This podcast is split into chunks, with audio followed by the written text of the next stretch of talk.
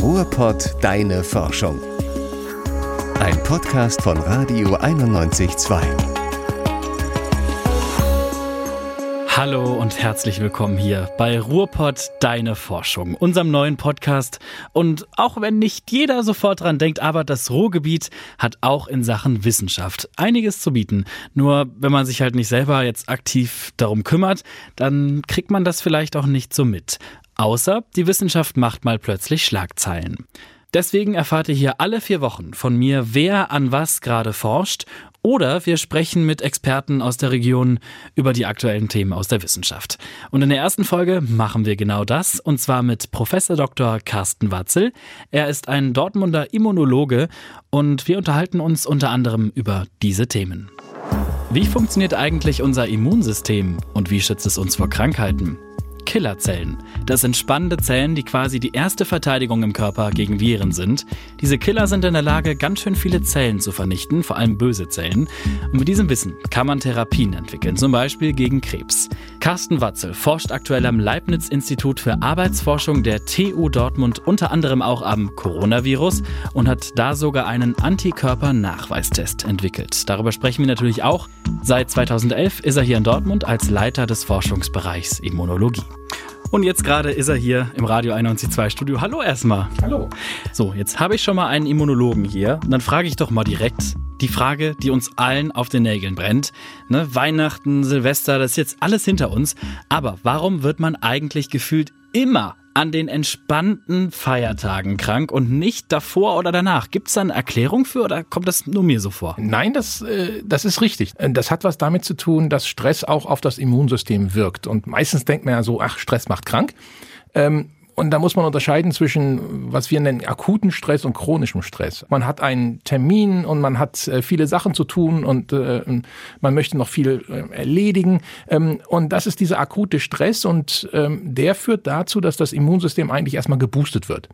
Und ähm, wenn dann der Stress auf einmal weg ist, ähm, dann entspannt sich halt auch das Immunsystem so ein bisschen und alles, was man vorher an Reserven aufgebraucht hat, ähm, muss man jetzt erst langsam wieder auffüllen und dann ist das Immunsystem sogar schwächer als vorher. Und deshalb kann es dann sein, dass man gerade, wenn der Stress vorbei ist, ähm, schlimmstenfalls sogar, wenn man gerade in den Urlaub fahren will oder ein schönes Wochenende hat, dass man dann krank wird. Also kann es sein im Prinzip, dass Stress erstmal gar nicht schlimm ist, weil das Immunsystem hinterherkommt, aber wenn man dann sich entspannt, dann äh, ja, ist auch das Immunsystem quasi im Feiertagstief und dann ist man anfällig eigentlich, ne? Genau, also das ist so äh, wie mit diesem Säbelzahntiger. Also, also evolutionär ist das immer dieser Säbelzahntiger. Ja, ich gehe um die Ecke, da steht ein Säbelzahntiger äh, und dann äh, reagiert mein Körper äh, mit einer Stressreaktion. Ich schütte Adrenalin aus und andere Sachen. Das äh, bereit mich, bereitet mich darauf vor, entweder wegzulaufen oder zu kämpfen. Und das äh, schärft auch das Immunsystem, weil das Immunsystem jetzt in der Lage ist äh, oder sich auf Infektionen, Verletzungen vorbereiten möchte. Das geht einmal sehr gut und wenn ich halt fünfmal am Tag diesem Säbelzahntiger begegne, dann kann man sich vorstellen, dass das irgendwann halt nicht mehr so gut funktioniert. Und das ist halt dieser Unterschied zwischen akutem Stress und diesem chronischen Stress dann. Okay, jetzt komme ich mit der tollen Idee um die Ecke. Man kann ja, und jetzt äh, stellen sich wahrscheinlich alle Haare auf schon, man kann ja das Immunsystem stärken. Kann man eigentlich nicht, oder? Ich sage immer, man kann das Immunsystem eigentlich nicht stärken, weil äh, die meisten Leute haben eigentlich ein gesundes, normales Immunsystem.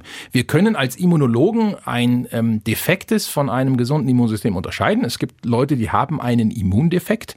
Und was wirklich schwierig ist für uns Immunologen, ist ein starkes von einem schwachen Immunsystem zu unterscheiden. Da gibt's kaum was, was wir messen können. Und das ist auch noch gar nicht so richtig etabliert. Was, was macht ein starkes Immunsystem? Und von daher sage ich den Leuten immer, sie haben eigentlich ein gesundes, normal funktionierendes Immunsystem. Ähm, das zu stärken ist sehr, sehr schwer. Was sie aber machen können, ist, es nicht zu schwächen. Und da kommen wir halt wieder darauf hin, äh, dieser wenn man chronischen Stress vermeidet, wäre das eine Art, das Immunsystem nicht zu schwächen. Wie kann man es denn sonst nicht schwächen? Wahrscheinlich der Klassiker Alkohol, äh, Rauchen, was weiß ich, äh, viel schlafen, oder? Was, was gibt's da so für Tipps? Ja, das, äh, da muss man sich einfach vor Augen führen, das Immunsystem ist eins der größten Organe im Körper. Das braucht ganz viel Energie. Ähm, es braucht jetzt aber nicht nur reine Energie, es braucht auch noch ein paar ähm, Vitamine, ein paar Spurenelemente, sprich, da ist man bei der Ernährung. Ähm, da bin ich immer äh, kein großer Fan von irgendwelchen Vitamintabletten oder sowas, äh, sondern ich sage, ähm, eine ausgewogene Ernährung ähm, reicht eigentlich aus. Also das Immunsystem evolutionär ähm, hat sich darauf eingestellt, so zu funktionieren mit der Nahrung, die wir haben. Ähm, das heißt, wenn man sich ausgewogen ernährt, kriegt man auch eigentlich alles, was man braucht. Hm. Ja, also das ist Ernährung ein großer Punkt. Ne? Ja. Das gleiche auch mit Energie äh, hat was zu tun mit Schlaf. Das Immunsystem muss sich auch mal er erholen. Ähm, eine, ein chronischer Schlafmangel unterdrückt auch das Immunsystem, mhm. weil das Immunsystem dann nicht mehr in der Lage ist, auch äh, sich zu regenerieren und das braucht es halt nachts. Und da sage ich auch immer so eine, gibt es immer dieses Schlagwort Schlafhygiene, mhm. klingt immer blöd, aber ähm, heißt nichts anderes, als dass man versucht, abends zum ähnlichen Zeitpunkt ins Bett zu gehen und morgens zum ähnlichen Zeitpunkt wieder aufzustehen. Da habe ich heute schon direkt was falsch gemacht. ähm, Stichwort Ernährung. Ich will jetzt nicht unbedingt schon in der ersten Folge verklagt werden, aber es gibt ja, ich sag mal so gewisse äh, Joghurtgetränke, die behaupten in der Werbung, ah, wir sind super fürs Immunsystem. Äh, das hat sich ja dann eigentlich erledigt, weil ist Quatsch, ne? Äh, nicht ganz Quatsch, nein. Also da muss man ein bisschen vorsichtig sein. Ähm, äh, was diese Joghurt-Drinks machen, ist, die gehen ja auf die ähm, oder verändern die Bakterien im Darm. Äh, und da ist was ganz Spannendes eigentlich. Ähm, der Großteil unseres Immunsystems sitzt im Darm. Und dann ist, war immer die große Frage, was macht das Immunsystem da? Weil eigentlich hat es da gar nichts zu suchen. Ja. Ähm, weil da sind Sachen, die sind fremd für den Körper, nämlich Nahrung. Die soll das Immunsystem aber bitte in Ruhe lassen. Ähm, äh, weil wenn es die Nahrung angreift, haben wir sowas wie Nahrungsmittelunverträglichkeiten, ja. Und äh, das will ja, das wollen wir ja nicht. Das heißt, ähm, eigentlich soll das Immunsystem im Darm eigentlich gar nichts machen. Ähm, was das Immunsystem wahrscheinlich im Darm macht, ist, dass es mit diesen Darmbakterien interagiert. Und da gibt es äh, sehr interessante Studien, die zeigen, dass die Bakterien im Darm einen großen Einfluss auf das Immunsystem haben die Frage ist immer noch, da steht die Wissenschaft so ein bisschen mehr am Anfang, ähm, welche Darmbakterien brauche ich jetzt, äh, welche sind die guten, welche sind die bösen. Ähm, auch hier scheint es so zu sein, eine gute Mixtur von allem scheint wichtig zu sein. Ich brauche eine, eine gute Heterogenität, sagt man immer. Wenn es nur sehr wenige sind, ist es problematisch und dann funktioniert das Immunsystem auch nicht so gut. Das heißt, diese Joghurt-Drinks dann wieder, die können da schon wieder was beeinflussen. Da gibt es auch einen logischen Grund dafür. Ähm, wir wissen nur noch nicht genau, welche Bakterien wirklich die guten sind und schlechten. Also ähm, wissenschaftlich ist es noch ein bisschen unerforscht, muss man sagen. Hm, ja, das kann man ja auf, auch auf die Verpackung schreiben. Ne? Viel Zucker und wissenschaftlich nicht so ganz klar. Verkauft sich dann wahrscheinlich noch nicht so gut. Aber es gibt ja äh, auch mittlerweile schon Experimente, dass man äh, in die Darmflora irgendwelche Bakterien reinpackt, um zum Beispiel äh, das Immunsystem zu stärken, um Krankheiten vorzubeugen, Allergien. Äh, wie weit ist man denn da? Genau, also das geht entweder, äh, indem man ähm, diese Bakterien in Kapseln verpackt, damit man die schlucken kann äh, und äh, dann, dass sie den Magen durchlaufen und da nicht kaputt gehen, dass sie dann irgendwie im Darm ankommen. Das geht das eine. Das andere, ähm, äh, was, wo die meisten Leute wieder I sagen, ähm, äh, das ist eine Transplantation, eine Fäkaltransplantation. Das heißt, das ist wirklich nichts anderes, als dass man äh, Darminhalt von einer Person nimmt und auf die andere ähm, rektal dann überträgt. Das ist sogar der direktere Weg, da muss gar nicht durch den Magen. Ähm, und äh, das hat erstaunlicherweise äh, wirklich Effekte. Also gerade bei Allergien oder schweren, Autoimmunerkrankungen, äh, wenn ich auf einmal äh, das, äh, die Bakterien im Darm wieder normalisiere oder von einer gesunden Person auf eine Kranke übertrage, ähm, dann kann ich da wieder Effekte erzielen. Also das das ist ganz erstaunlich. Ähm, äh, ich finde es immer äh, sehr, sehr spannend. Ähm, die Frage ist natürlich, welche Bakterien sind das? Also kann ich das irgendwann mal wirklich in eine Kapsel tun und sagen, das ist jetzt hier, um deine Darmbakterien wieder zu normalisieren? so ein schöner Satz, deine Darmbakterien normalisieren.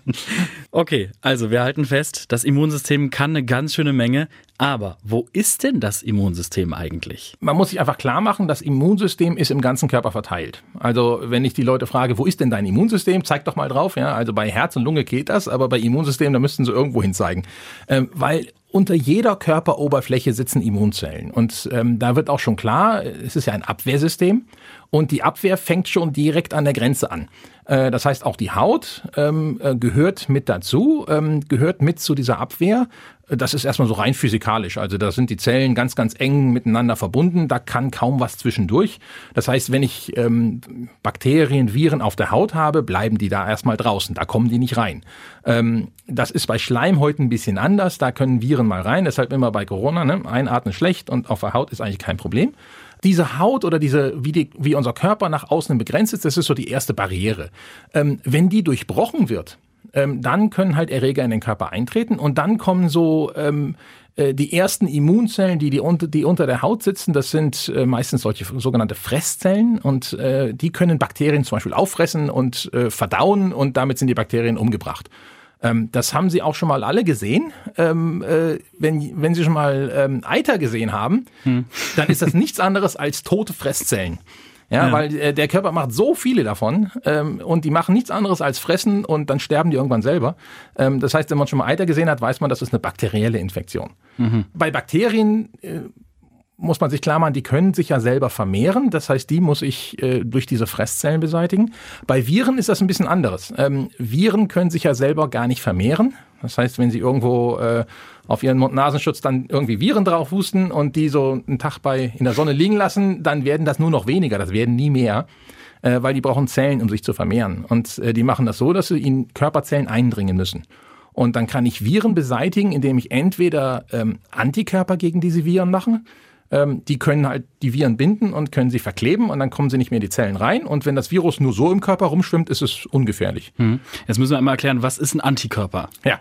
Ein Antikörper ähm, ist ein kleines lösliches Molekül, das kann im Blut rumschwimmen, das kann auch ähm, äh, in der Spucke rumschwimmen, in anderen Körperflüssigkeiten. Ähm, und diese Antikörper werden vom Immunsystem gemacht und passen auf ein bestimmtes Ding. Also das Antigen nennen wir das immer.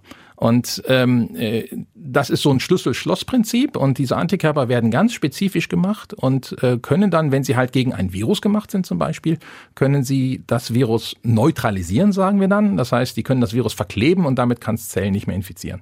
Ich kann auch Antikörper gegen Bakterien machen ähm, und dann werden die besser gefressen. Mhm. Also man kann sich den Antikörper, dieses Schlüssel-Schloss-Prinzip eigentlich so vorstellen, weiß nicht, wie so ein Legostein. Ne? Also Corona hat dann diese äh, kleinen äh, Höbelchen da außen, die Proteine, die Spike-Proteine sagt man ja. Und der Antikörper ist dann quasi das genaue Gegenteil, was dann drauf passt und damit dann eben das Virus kaputt macht. Genau, es macht es nicht aktiv kaputt, aber es macht es einfach so, dass das Virus nicht mehr nirgendwo mehr hin kann, in keine Zelle reingehen kann. Und so ein Virus hat halt auch eine begrenzte Lebensdauer und irgendwann, ja, zerfällt es einfach, äh, wird ausgeschieden, ist kaputt. Hm, ja, entsteht quasi so ein, so ein Wettbewerb quasi. Wie viele Antikörper sind da, wie viele Viren? Äh, das ist auch jetzt, äh, dann kommen wir schon langsam in die, die Corona-Impfung oder sowas. Das ist ja im Moment, wo alle nachgucken, wie viele Antikörper werden denn erzeugt. Weil, wenn ich ganz viele Antikörper habe, dann ist es, dann nennt sich das sterile Immunität. Das heißt, mhm. dann habe ich so viele Antikörper rumschwimmen. Wenn ich Viren abkriege, werden die sofort alle verklebt und es wird, die können gar nicht meinen Körper infizieren. Und damit ähm, A, werde ich nicht krank und B, ich kann das Virus auch gar nicht mehr weitergeben, weil es sich in meinem Körper nicht vermehrt.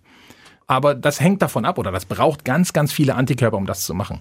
Ähm, Antikörperspiegel können mit der Zeit auch ein bisschen abfallen wieder nach mehreren Jahren.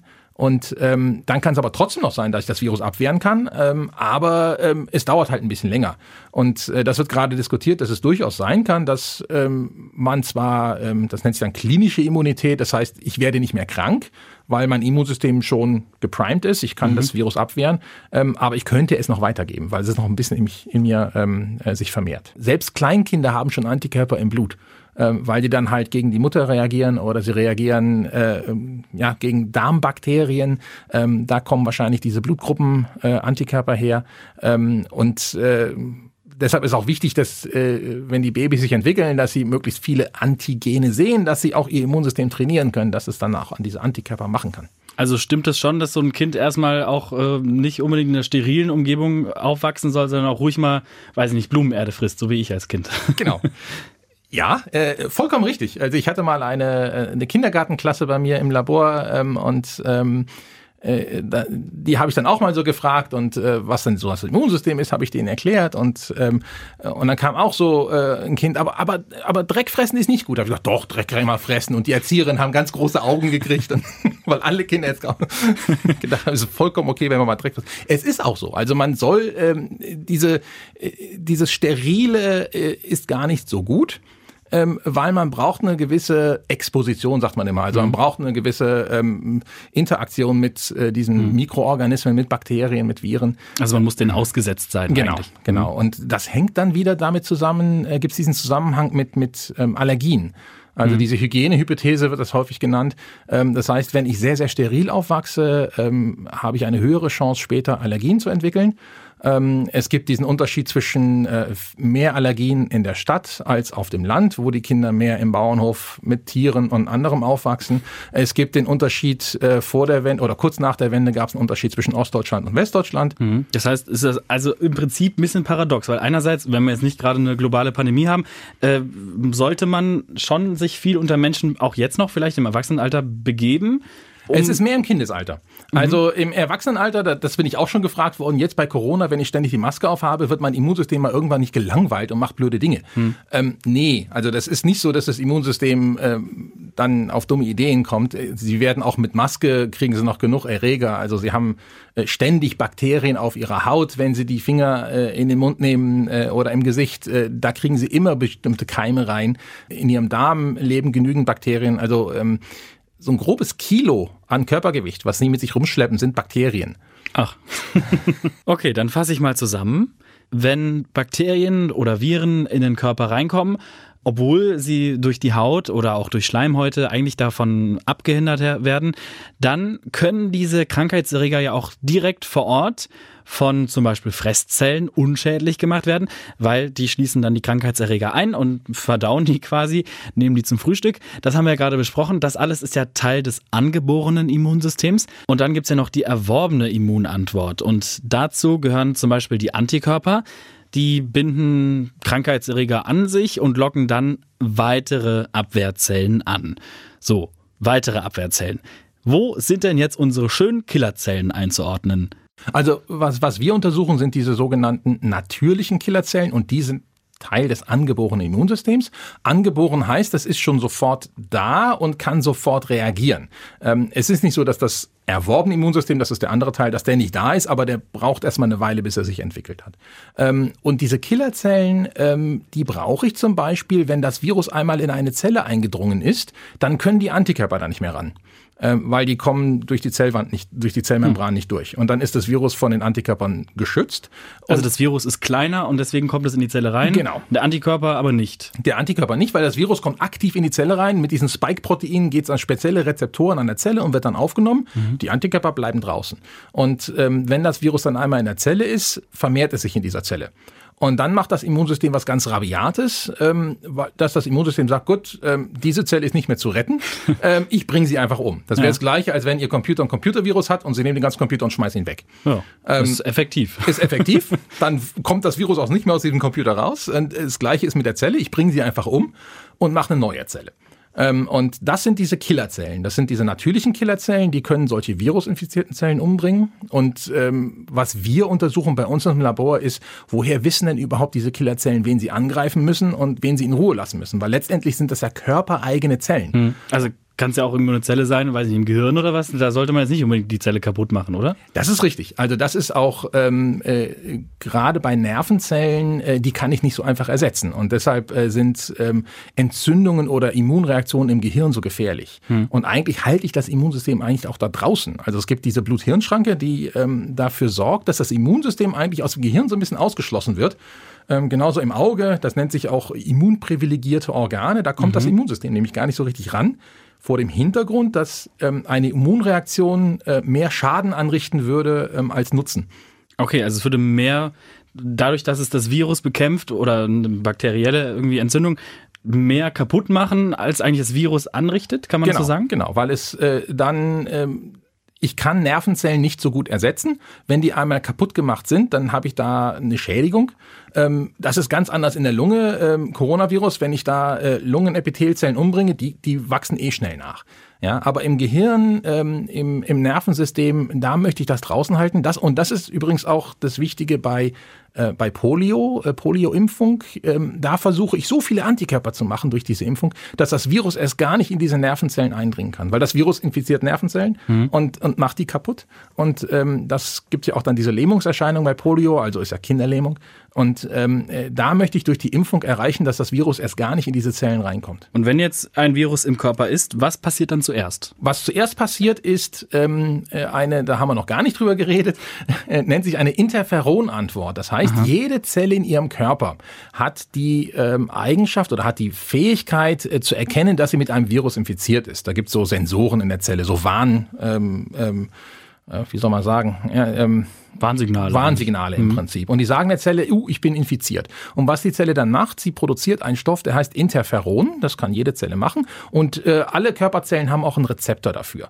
Und ähm, Interferon kommt von interferieren. Mhm. Ähm, und äh, äh dieses Interferon sagt den Nachbarzellen, ups, hier ist eine Zelle in der Nachbarschaft, die ist infiziert. Und was diese Zellen dann machen, ist, sie fahren im Prinzip ihre gesamte Zellproduktionsmaschinerie runter ähm, weil sie sagen, wenn jetzt das Virus in mich reinkommt, dann muss ich dafür sorgen, dass sich das Virus in mir nicht vermehren kann. Und damit schaltet sich die Zelle erstmal ab.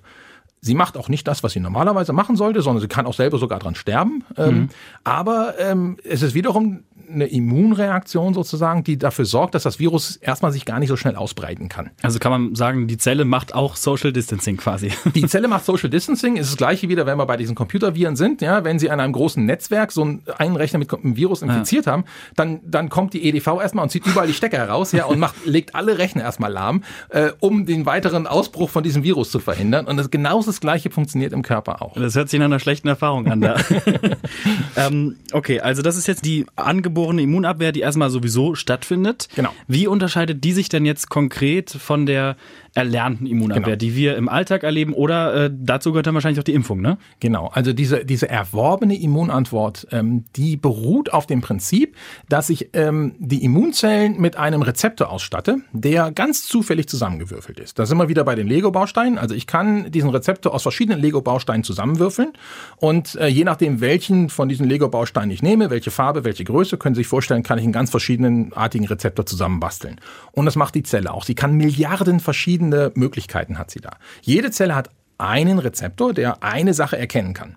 Und wenn die Zelle dann rangereift ist, dann hat sie diesen einen Rezeptor, schwimmt im Blut rum und wartet ihr Leben lang darauf, irgendwas zu sehen, ähm, weil dieser Rezeptor zufällig zusammengewürfelt ist. Und, ähm, und das Schöne daran ist, dass ähm, ähm, wenn du noch, du hast noch nie Corona gehabt, hm, hoffentlich, ähm, und äh, trotzdem hast du in deinem Körper Zellen, die auf das Coronavirus reagieren könnten obwohl diese Zellen entstanden sind, bevor es dieses Coronavirus überhaupt gab. Einfach und durch Zufall. Durch Zufall. Mhm. Ja, das heißt, diese Zellen schwimmen rum und ähm, die Problematik dabei ist, es gibt halt nur so eine Handvoll von diesen Zellen. Und da muss es ein schönes System geben, um Virus und diese Zellen zusammenzubringen. Und das passiert in den Lymphknoten. Mhm. Ähm, und äh, wenn man eine Infektion hat, dann schwimmen diese Zellen durch den Lymphknoten und das Antigen, also das Virus oder das Bakterium, kommt auch, die Bruchstücke davon kommen auch in den Lymphknoten. Und dann können die Zellen gucken, aha, passe ich mit meinem Rezeptor da drauf. Und wenn ich da drauf passen, dann fangen die an, sich zu vermehren. Hm. Weil wenn ich nur eine Handvoll von den Zellen habe, dann sind die natürlich komplett in der Unterzahl hm. äh, und können so eine Infektion nicht bekämpfen. Und dann vermehren die sich in den Lymphknoten und deshalb wird der auch dick, deshalb schwillt der an. Wollte ich gerade sagen. Deswegen, wenn man krank wird, wird man dick, weil, äh, wird man nicht dick, schön, auch schön. Nein, also wenn man krank wird, dann äh, werden die Lymphknoten dick, weil äh, da quasi diese Bausteine, die schon zufällig eventuell oder bewusst im Körper sind, dann quasi da mit dem Virus zusammenkommen, um die zu vermehren, um dann äh, Immunreaktionen hervorzurufen. Genau, also die Zellen, die auf das Virus reagieren können, genau die Zellen vermehren sich dann. Die bauen so eine kleine Armee auf. Ja, und, und das nimmt einfach Platz weg und deshalb wird der Lymph Lymphknoten dick. Und wenn was dick wird, dann schwillt's an und dann tut's weh und das kann man dann spüren. Und äh, diese Armee, um die aufzubauen, das braucht halt ungefähr eine Woche. Und deshalb ist es die erlernte Immunantwort, weil ähm, das braucht eine Zeit und äh, da muss ich das erst, ich muss erst einmal dieses Antigen, den Erreger gesehen haben und dann kann ich darauf reagieren.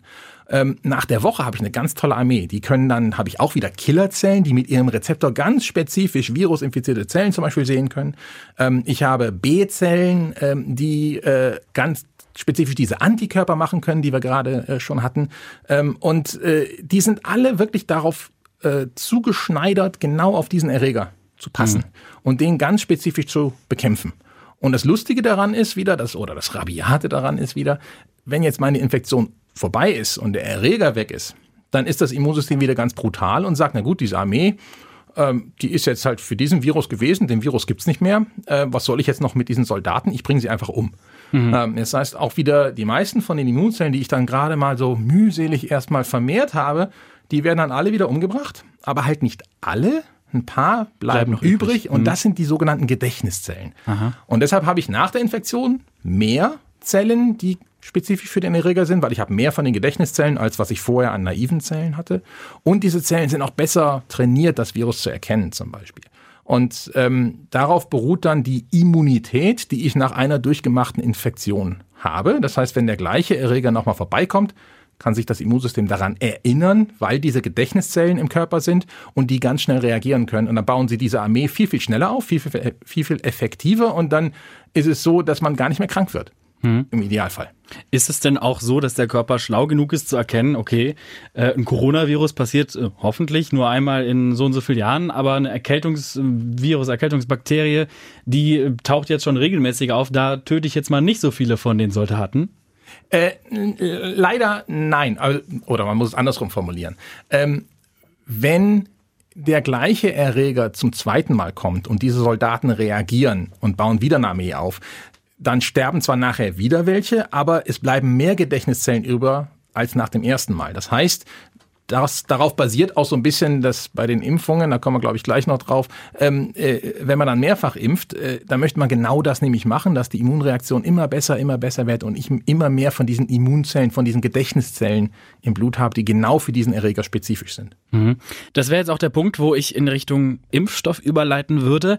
Wie gewinnt man denn so einen Impfstoff? Also guckt man sich dann jemanden an, der infiziert war und isoliert dann da was? Oder schaut man sich dann eher den Virus nochmal genauer an? Also da gibt es zwei Arten der, der, der Impfung. Es gibt die passive und aktive Impfung. Also bei der passiven Impfung, da mache ich genau das. Also da gucke ich nach, das macht man jetzt gerade bei Corona. Äh, man nimmt Leute, die das Virus hatten und die haben dann schon Antikörper im Blut. Und äh, dann äh, gibt ja hier in Dortmund auch, ähm, dass man Aufrufe startet, Leute, die Corona hatten, möchten sich bitte melden und die spenden dann Plasma. Plasma ist das, das Suppige vom Blut ohne die Zellen sozusagen. Ähm, und darin sind die Antikörper. Und äh, dieses Blutplasma Plasma äh, wird dann genommen und man sagt, aha, da sind jetzt Antikörper gegen Coronavirus drin und die könnte ich jetzt kranken Leuten geben, die noch keine Antikörper haben. Äh, und dann können die Antikörper in dem infizierten äh, ihr Wunder tun und das Virus neutralisieren und, und alles gut machen. Das ist eine passive Impfung. Das funktioniert immer eigentlich. Das funktioniert immer. Das Problem ist aber, ich muss Blutprodukte von einer Person auf die nächste übertragen. Ist nicht ganz unproblematisch. Ähm, damit sind viele Leute mit HIV infiziert worden. Es kann andere Viren geben, die wir noch gar nicht kennen. Also deshalb macht man das nicht so gerne. Hm. Ähm, die passive Impfung ist dann auch vorbei. Also wenn ich dann einmal dem die Antikörper gebe und die sind, haben eine gewisse Halbwertszeit in dem Körper, die werden dann irgendwann abgebaut, danach ist er genauso naiv wie vorher. Der hat keinen Immunschutz. Schutz. Der lernt dadurch ja nichts. Also es, man müsste es dann immer wieder machen. Man müsste es immer wieder machen. Mhm. Ja, und deshalb macht man das auch nur akut. Ja, ähm, Antiserum gegen Schlangenbisse übrigens. Das ist auch nichts anderes als Antikörper. Äh, und diese Antikörper gibt man dann und die binden das Schlangengift und neutralisieren das auch. Aber danach ist es auch wieder weg. Klar, wenn man nochmal gebissen wird, muss man das nochmal. Das gleiche machen. Klar. Mhm. Und die aktive Immunisierung ist es dann aber, da brauche ich ein Stück von dem Erreger. Hm. Weil das muss ich dem Immunsystem erstmal zeigen und muss eine Immunreaktion dagegen auslösen. So, zurück zum Thema Impfstoff. Wie sicher ist denn eigentlich so ein Impfstoff? Ich meine, es gibt zwar natürlich Risikogruppen, Menschen mit einer Autoimmunerkrankung oder so, aber kann denn auch bei einem sicheren Impfstoff und bei einer Person, die eigentlich topfit ist, kann da was passieren? Durch die Impfung, hm? meinst du? Nee, also gut, das ist so, wenn man noch einen lebenden Impfstoff nimmt, das war zum Beispiel noch so bei Polio, das war eine Lebensschluckimpfung. Äh, bei den Pockenviren, das war eine Lebendimpfung. Die ist nicht ganz ungefährlich, weil ich nehme zwar eine abgeschwächte Version des Erregers, der normalerweise nicht krank macht. Wenn ich das aber bei einer Person mache, die auf einmal einen Immundefekt hatte, von dem ich noch gar nichts wusste, also das Immunsystem kann nicht richtig reagieren, dann kann es sein, dass auch so ein abgeschwächter Erreger noch eine Erkrankung auslösen kann. Und das ist dann teilweise mit Nebenwirkungen verbunden. Ähm, Lebendimpfstoffe gibt es kaum noch heutzutage. Also auch das, was jetzt gerade für äh, Corona-Impfung äh, entwickelt wird, ist alles ähm, nicht Lebendimpfstoff. Das sind alles nur Teile von dem, Bruchstücke von dem Virus oder sogar nur die Nukleinsäure von dem Virus. Ähm, und das kann alleine nicht krank machen. Die Nukleinsäure ähm, ist das Erbmaterial. Hm. Ähm, und ähm, das heißt, solche Impfungen können eigentlich den Körper nicht krank machen, weil sie sich, weil sie keine, nicht, nicht alle Teile haben, um wirklich einen, einen pathogenen Mikroorganismus, wie man so schön sagt, also ein Virus oder ein Bakterium wieder zusammenzusetzen und damit den Körper zu infizieren. Ähm, und, und deshalb sind diese Impfungen viel, viel sicherer als das, was man früher hatte, also mit den Kuhpocken oder. So ein Impfstoff. Wie funktioniert der denn überhaupt? Genau. Also äh, ganz einfache Frage eigentlich. Aber mhm. was genau passiert denn dann? Genau. Also man kriegt die Spritze. Das sind ähm, wenn man jetzt zum Beispiel bei der Grippeimpfung sind. Ähm, was das ist, das sind äh, Grippeviren, die in Hühnereiern gezüchtet worden sind und die sind dann abgetötet worden. Da ist kein lebendes Virus mehr drin, das wird sichergestellt. Und dann kriegt man die gespritzt in den Oberarm, in den Muskeln. Und äh, dann zerfallen die Viren, die können ja nicht mehr richtig was infizieren äh, und dann äh, werden die mit der Gewebsflüssigkeit in den lokalen Lymphknoten gespült. Und da sitzen halt die Immunzellen und äh, die gucken jetzt wieder, aha, habe ich einen Rezeptor, der jetzt auf das passt, was da gerade reingekommen ist. Äh, und wenn das passt, dann vermehren sich die Immunzellen und ähm, äh, dann gibt es eine Reaktion und äh, dann gibt es auch eine Entzündungsreaktion und dann werden Blutgefäße ein bisschen durchlässiger, dann kommt Flüssigkeit aus den Blutgefäßen ins Gewebe, deshalb schwillt das so ein bisschen an, wird manchmal rot, äh, wird so ein bisschen warm, äh, tut weh. Ja? Ähm, das ist im Prinzip ein gutes Zeichen, weil dann die Immunreaktion in Gang kommt ähm, und äh, damit lernt das Immunsystem die Abwehrzellen auszubilden, die genau auf diesen Erreger passen. Und dann bildet sich diese Armee bekämpft jetzt diesen Erreger, der sich gar nicht mehr selber vermehren kann. Das heißt, das ist keine richtige Infektion, aber das Immunsystem denkt, da ist jetzt eine richtige Infektion. Und wenn das ganze Antigen weg ist, also alles, was ich da reingespritzt habe, ist vom Immunsystem aufgenommen worden, verdaut worden, abgebaut worden, dann ist die Armee wieder nutzlos und ich bringe wieder viele von den Immunzellen um, aber ich behalte mir wieder diese Gedächtniszellen. Und dann, wenn dann das richtige Virus kommt, dann sind die Gedächtniszellen schon da und dann ist es das gleiche, als wenn ich schon einmal diese Erkrankung durchgemacht habe und dann reagiere ich wieder so, als wenn ich das schon gesehen habe und werde im Idealfall gar nicht krank. Jetzt haben wir äh, gerade schon eben das kurz angeschnitten, aber jetzt noch mal ganz äh, einfach gesagt, warum muss man denn zum Beispiel bei Corona sich zweimal impfen lassen? Ja, das hat was mit den äh, Gedächtniszellen zu tun, dass die halt mancher, wenn sie nochmal so einen Boost kriegen, wenn, das, wenn der Erreger nochmal vorbeikommt, dann vermehren die sich nochmal ein bisschen mehr. Und was die auch machen, ist, sie verbessern sich. Also, dieser, den Rezeptor, den man da ja so, so zufällig zusammenwürfeln kann, ähm, den nehmen die Zellen und sagen, jetzt würfel ich den noch mal ein bisschen anders zusammen. Äh, ich verändere den absichtlich, indem die Zellen da sogenannte Mutationen machen. Ähm, das heißt, die verändern ihr Erbmaterial. Ähm, äh, und äh, damit verändert sich der Rezeptor. Der kann auch verschlechtert werden, dass er jetzt gar nicht mehr passt. Dann sterben die Zellen ab, weil die immer wieder das Signal brauchen, aha, du siehst jetzt was. Und die Zellen, die am besten sind, die kriegen das beste Signal und die können am besten überleben. Und das ist so, so ein Survival of the Fittest sozusagen. Also, dass die Immunzellen da auch untereinander konkurrieren und nur die den allerbesten Rezeptor haben, die überleben und die können sich am besten vermehren. Und deshalb ist äh, so eine zweite Impfung dann auch noch manchmal notwendig, äh, um besonders gute Immunzellen gegen diesen Erreger zu machen. Die Wirksamkeit von so Impfstoffen, die wird ja bei Corona zum Beispiel mit 97 Prozent äh, angegeben, zumindest bei einem Impfstoff. Worauf bezieht die sich denn? Worauf das beruht, ist einfach ähm, in einer klinischen Studie oder um die Wirksamkeit eines Impfstoffs zu beweisen, muss ich in der Wissenschaft eine klinische Studie machen. Und das mache ich ganz banal, indem ich zwei Gruppen habe. Die eine Gruppe kriegt den Impfstoff, die andere Gruppe kriegt den Impfstoff nicht. Und das mache ich noch zufällig, damit ich selber nicht weiß, wer was ist. Und dann warte ich. Äh, und dann gucke ich, wer jetzt diese Infektion bekommt. Ähm, und je nachdem, wie groß meine Gruppe ist, die ich da geimpft habe, muss ich lange warten. Ähm, bei Corona war es jetzt so, ähm, da wurden dann mehrere Zehntausend Leute geimpft oder auch nicht geimpft. Und glücklicherweise, muss man sagen, wurden diese Impfstoffe zum Beispiel in den USA getestet zu einer Zeit, wo das Virus noch sehr stark in der Bevölkerung sich vermehrt hat. Das heißt, da sind relativ schnell die Infektionszahlen zusammengekommen, die sie brauchten. Und dann hat man geguckt, okay, äh, wie viel jetzt sind in der geimpften Gruppe krank geworden und wie viel in der nicht geimpften Gruppe krank geworden. Wenn gleich viel krank geworden wären in beiden Gruppen, wäre mein Impfstoff zu 0% effektiv. Er hätte mhm. nichts verhindert. Wenn nur in der nicht geimpften Gruppe krank geworden wäre und kein einziger Fall in der geimpften, hätte ich eine 100%ige Effektivität. Und alles dazwischen kann ich dann berechnen. Das heißt, bei diesen 95 äh, hatte ich dann halt irgendwie, keine Ahnung, 170 Fälle in der einen und nur 11 Fälle in der anderen.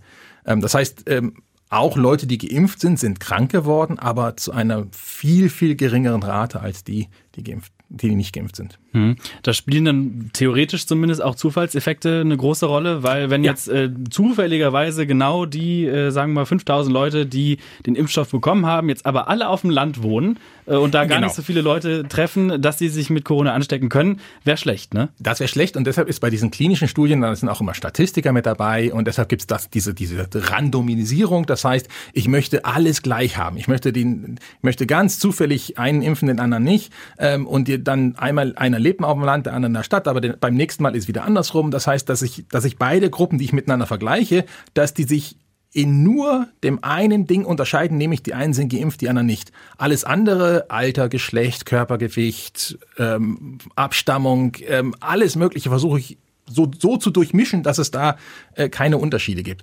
Und, und das ist natürlich eine Kunst und das, das schaffe ich nicht bei zehn Leuten. Das, da brauche ich Hunderte oder halt Tausende dafür. Mhm. Jetzt mal eine ganz blöde Frage, die wahrscheinlich gegen die Menschenrechte verstößt. Aber wenn man doch sagt, okay, wir haben jetzt nicht äh, mal eben die Zeit, 10.000 Leute so zufällig auszusuchen mit Statistiken und so weiter, könnten die sich nicht bereit erklären zu sagen, jo, ich lasse mir den Impfstoff, den, nicht nur den Impfstoff, sondern eventuell auch noch direkt den Virus mit einspritzen? Ja, es wurde diskutiert, ähm, ehrlich gesagt. Also bei Corona wurde es diskutiert, ob es ethisch vertretbar ist, solche Versuche zu machen, wo ich, ähm, dann bräuchte ich vielleicht nur 200 Leute statt 15.000 pro Gruppe. Und dann würde ich 200 Leute nehmen, die würde ich impfen. Und dann würde ich 200 Leute nehmen, die würde ich nicht impfen. Ähm, die Geimpften dann absichtlich zu infizieren, ist ja noch okay weil ich gehe davon aus, dass die Impfung schützt. Aber ich muss ja auch die Nicht-Geimpften infizieren, ja. weil ich brauche auch die Wahrscheinlichkeit oder die, die Rate, wie denn die Nicht-Geimpften krank werden. Ähm, das heißt, ich müsste Leute, die nicht geimpft sind, absichtlich mit dem Coronavirus infizieren. Das wurde diskutiert. Das könnte man machen, wenn man gesunde 20- bis 40-Jährige nimmt, ähm, eher Frauen als Männer, ähm, die in, einem, in einem Umfeld hat, äh, wo die beste medizinische Versorgung ist. Das heißt, wenn sie krank werden, kann ich sofort kommen. Ich kann dieses Plasma geben, wo die Antikörper drin sind, dass auch bloß keiner einen Schaden dadurch nimmt. Und trotzdem hat man sich entschieden, das besser nicht zu machen, sondern wieder die traditionelle Weise Weise, ähm, ich lasse es so die natürliche Weise, äh, die Infektion laufen. Ähm, ich wäre natürlich mit dem einen viel schneller gewesen, weil ich hätte dann 200 Leute, ähm, die nicht geimpft sind, die wären wahrscheinlich 180 davon wären krank geworden äh, und bei dem anderen vielleicht nur 18 und dann hätte ich auch meine 95 Prozent gehabt. Ja, und das sind die gleichen Zahlen, die jetzt mit dem 15 oder 30.000 dann rausgekommen sind. Ähm, ja, und ich hätte es auch schneller gehabt. Das hätte ich innerhalb vom Monat haben können. Ne? Jetzt äh, hast du gerade gesagt, in, in so einem Fall würde man wahrscheinlich eher junge Leute nehmen. Äh, aber auch vor allem Frauen. Jetzt müssen wir ganz kurz für alle äh, Frauenrechtler da draußen äh, klarstellen, warum. Ja, Entschuldigung, also das hat nichts damit zu tun, dass wir äh, lieber Frauen infizieren möchten. Das hat was damit zu tun, dass die Frauen äh, eine geringere Chance haben, an, äh, an dem Coronavirus schwer zu erkranken. Ähm, und ähm, also Alter spielt eine Rolle, Geschlecht spielt auch eine Rolle. Also alt und männlich ist schlecht als, schlechter als jung und äh, weiblich.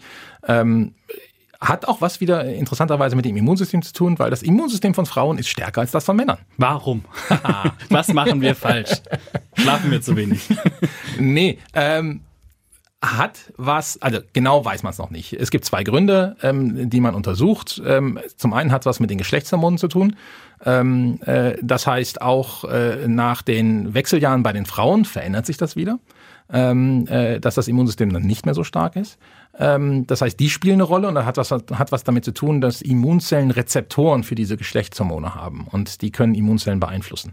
Das andere ist, da wird es jetzt wieder ein bisschen komplizierter, äh, da müssen wir in der Genetik sein. Äh, die ähm, Frauen haben ja zwei X-Chromosomen und wir Männer haben ein X- und ein Y-Chromosom.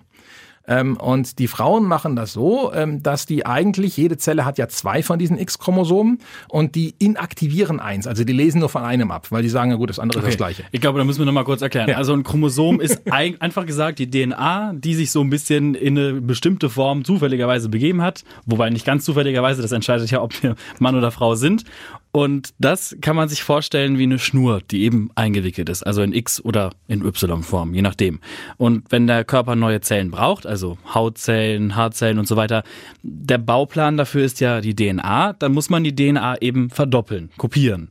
Und dafür wird die erstmal abgelesen, quasi eingescannt und äh, dann wird die halt verdoppelt dann kann sich so eine Zelle teilen, also aus einer wird zwei und jede Hälfte, sage ich mal, die ist dann vollwertig, hat dann, ich sag mal, eine eigene DNA. Genau, die und verdoppelt sich und, und äh, man hat deshalb zwei von jedem Chromosom, weil man eins von dem Vater gekriegt hat und eins von der Mutter.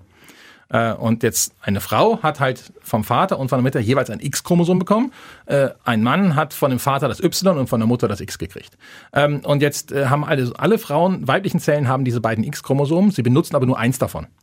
Ähm, das andere wird, so, wird ruhig gestellt. Mhm. Und ähm, es scheint so zu sein, äh, dass das nicht ganz stimmt. Also das war bisher immer die Theorie. Wenn man jetzt aber ganz genau nachguckt, gibt es einige Zellen, die von beiden X-Chromosomen ablesen. Das heißt, die haben den doppelten Informationsgehalt sozusagen. Und da sind äh, auf diesen Chromosomen liegen Gene für bestimmte Immunzellen, also Gene, die für das Immunsystem wichtig sind. Und wenn ich einfach von, von beiden Kopien ablesen kann, äh, habe ich da ein bisschen mehr Power äh, und bin deshalb vielleicht auch bei einigen Sachen besser als die Männer, die nur ein X haben, weil das andere ist ja das Y und da ist das gleiche Gen nicht drauf. Okay, Frauen haben da so eventuell, wahrscheinlich, möglicherweise einen gewissen Vorteil. Ja. Und wenn man älter wird, was passiert denn dann, dass das Immunsystem oder dass man automatisch eigentlich zur Risikogruppe wird bei allen Krankheiten? Äh, das hat was damit zu tun, äh, da sind wir wieder bei den Impfungen, bei diesen Gedächtniszellen. Also jedes Mal, wenn ich eine Infektion durchmache, behalte ich mir ja einige von diesen Gedächtniszellen übrig. Ähm, jetzt ist mein Körper begrenzt. Ich habe nur so viel Platz.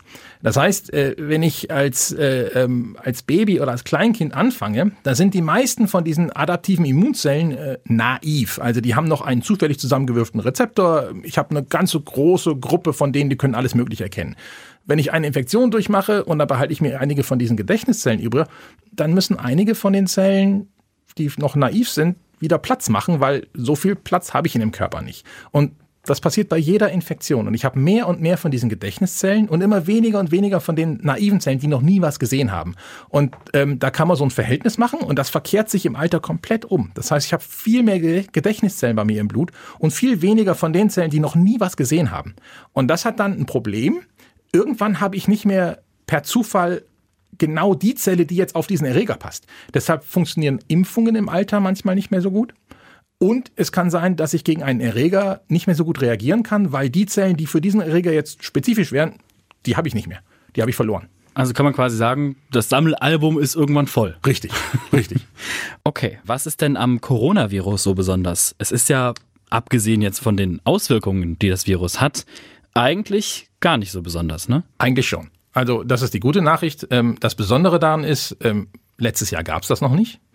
Ähm, das heißt, noch nie jemand, niemand auf der Welt ist dagegen immun. Und das andere, was es so ein bisschen tückisch macht, ist, ich kann es weitergeben, ohne selber Symptome zu haben. und letztendlich die, die Todesfolge oder die, die Letalität, also wie viele Leute dieses Virus umbringt, ist jetzt verglichen mit anderen Viren, Ebola oder sowas, ist es gar nicht so schlimm. Aber dadurch, dass so viele Leute infiziert sind, also wir sind dabei ein oder zwei Prozent äh, über die gesamte Bevölkerung. Bei den älteren Leuten kann das viel, viel mehr sein. Aber die gesamte die Todesrate. Bevölkerung, die Todesrate, mhm. sind wir bei ein bis zwei Prozent. Aber wenn halt Millionen von Menschen infiziert sind, dann wird das halt so ein Problem. Immunologisch ist das jetzt gar nicht so kompliziertes. Es verändert sich nicht so, so, so sehr doll. Äh, von daher ähm, bin ich jetzt auch nicht überrascht, dass die Impfungen, ähm, die ganzen Ansätze, die man da gefahren hat, dass viele von denen jetzt wirklich auch erfolgreich sind. Ähm, und deshalb ähm, äh, kann man mit einer Impfung dieses Virus dann auch bekämpfen. Und äh, in ein, zwei Jahren wird das halt ein weiteres Virus sein, gegen das man sich halt impfen lassen kann und was dann keinen großen Schaden mehr macht. Kommt es denn eventuell auch dazu, dass man sich regelmäßig gegen Corona impfen muss, dass es dann jedes Jahr eventuell wieder auftaucht? Äh, nicht jedes Jahr. Also ähm, ich gehe davon aus, dass die Immunität ähm, schon ein paar Jahre anhalten wird. Ähm, das kann man im Moment schwer vorhersagen. Äh, es gibt Impfungen, ähm, Gelbfieberimpfung brauchen Sie eine Impfung, sind Ihr ganzes Leben lang geschützt. Ähm, bei Tetanus ist es so, wenn Sie jetzt in einen rostigen Nagel treten, gehen zum Arzt und er sagt, wann war es das letzte Mal, wann haben Sie da das letzte Mal die Tetanus-Impfung gekriegt? Wenn Sie dann ein bisschen länger überlegen müssen als eine halbe Minute, dann sagt er, na gut, ich gebe Ihnen gerade mal eine Spritze, weil wenn es länger als zehn Jahre her ist, äh, impft man da mal eben nach. Und wahrscheinlich wird irgendwo dazwischen das Coronavirus auch liegen. Ähm, dieser Vergleich mit der Grippe, was für Leute, viele Leute immer bringen, wo ich wirklich jedes Jahr nachimpfen muss, das hängt damit zusammen, dass das Grippevirus sich verändert. Ähm, das, wogegen ich letztes Jahr geimpft bin, bin ich aber dieses Jahr immer noch immun. Aber dieses Virus gibt es nicht mehr. Das mhm. ist das Problem. Und das ist bei Corona eigentlich kein Problem, weil es gibt im Moment einfach, leider muss man dazu sagen, genug Menschen, die, ja, die von, die von Corona befallen werden können. Ähm, nee, bei Corona ist es so, das Virus selber kann sich nicht so doll ver verändern. Und von mhm. daher, wenn ich dann einmal äh, geimpft bin, gehe ich davon aus, dann hält der Impfschutz auch für ein paar Jahre an. Es kann sein, dass es wie bei Tetanus, dass ich dann alle zehn Jahre mal wieder so einen Booster kriegen muss.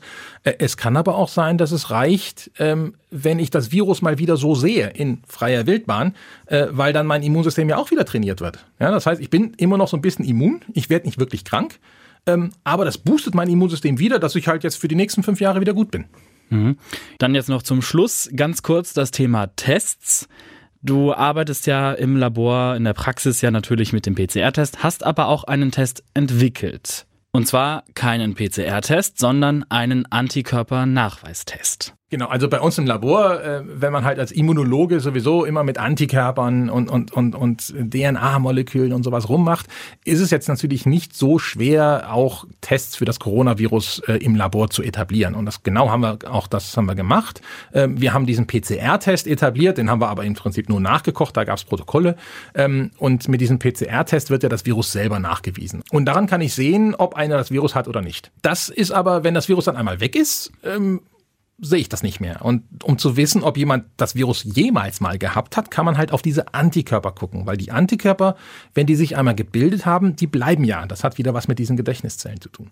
Und äh, deshalb kann man auch die Antikörper nachweisen. Da macht man auch so einen Test, wo man dann halt Stücke von dem Coronavirus nimmt äh, und äh, die auf so eine Oberfläche tut und dann eine Blutprobe drauf gibt und dann die Antikörper können darauf binden und dann weise ich die gebundenen Antikörper nach. Und dann kann ich sehen und nachweisen, wie viel und wie gut, wie viel Antikörper im Blut sind und wie gut die auch sind. Okay, dann würde ich jetzt mal langsam äh, zusammenfassen. Was können wir denn aktiv tun, um unser Immunsystem zu äh, ja, besser zu machen? Was, was sind da jetzt so drei Schlagworte? Was unbedingt machen? Also jetzt nicht unbedingt so einen Joghurt kaufen, aber. nee, genau. Also ähm, Balance ist wichtig. Also regelmäßig Sport machen, ähm, ausgewogene Ernährung ähm, und genügend schlafen. Mhm. Punkt. Und jetzt äh, stelle ich mal eine ganz fiese Frage. Lässt du dich denn gegen Corona impfen? Ja. Warum? Ich bin äh, als Immunologe äh, finde ich äh, Impfungen als äh, die größte ähm, äh, Errungenschaft der Immunologie. Das ist unsere Erfolgsgeschichte muss man ganz ehrlich sagen. Äh, damit sind so viele Krankheiten äh, und Todesfälle verhindert worden äh, über die letzten Jahrzehnte. Ähm, äh, das ist das Beste, was man machen kann. Also ich, ich bin geimpft, ich lasse mich jedes Jahr gegen die Grippe impfen, ich werde mich auch gegen Coronavirus impfen lassen. Meine beiden Jungs sind geimpft. Ähm, äh, also, weil ich das einfach, äh, ich bin davon überzeugt äh, und das ist das Beste, was man eigentlich machen kann, ja. Mhm. Und was ist jetzt mit denen, die gegen, ich sag mal, sämtliche Erkenntnisse geimpft sind?